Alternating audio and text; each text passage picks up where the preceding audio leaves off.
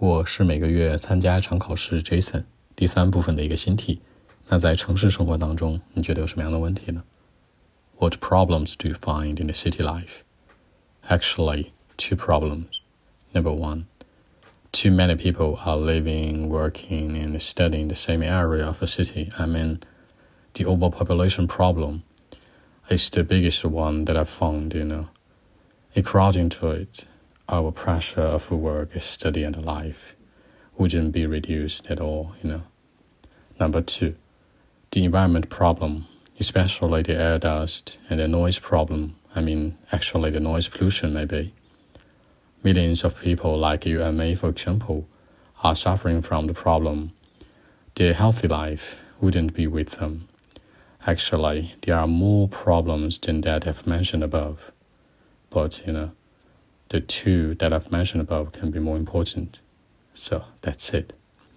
那说到这样的问题当中，其实城市生活就是两个问题。第一个就是人口过剩，对吧？人太多了，你可以直接说呢，too many people in the city，可以直接这样说。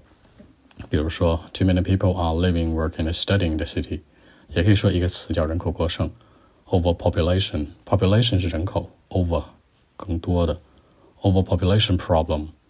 其次呢，就是它是最严重的问题，最大的问题。什么叫问题呢？严重的、大的，the biggest one，the biggest 一个最高级。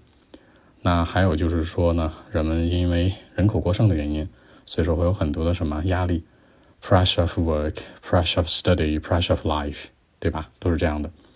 然后呢，除了这个问题之外呢，就是环境问题喽。比如说我们强调的 environment problem，比如说。air dust 就那种空气的粉尘污染，前两天刚有沙尘暴是吧？全国都有。然后嘞，还有这个 noise pollution，就是这种噪音污染。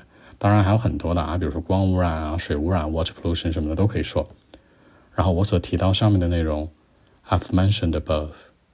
OK，那我们再来一遍。We're actually, two problems. Number one, too many people are living, working, studying the same area of a city. I mean the overpopulation problem is the biggest one, I mean, in my mind. According to it, our pressure for work, study, and life wouldn't be reduced at all. Uh, it could be with us uh, for a long time. Number two, the environmental problem, especially the air dust and the noise pollution. Lots of people, I mean millions of people today, are suffering from the problem. The healthy life wouldn't be with us, you know. Uh, in fact, there are more problems than that I've mentioned above. So that's it. 好，更多文本问题，微信 b 一七六九三九一零七。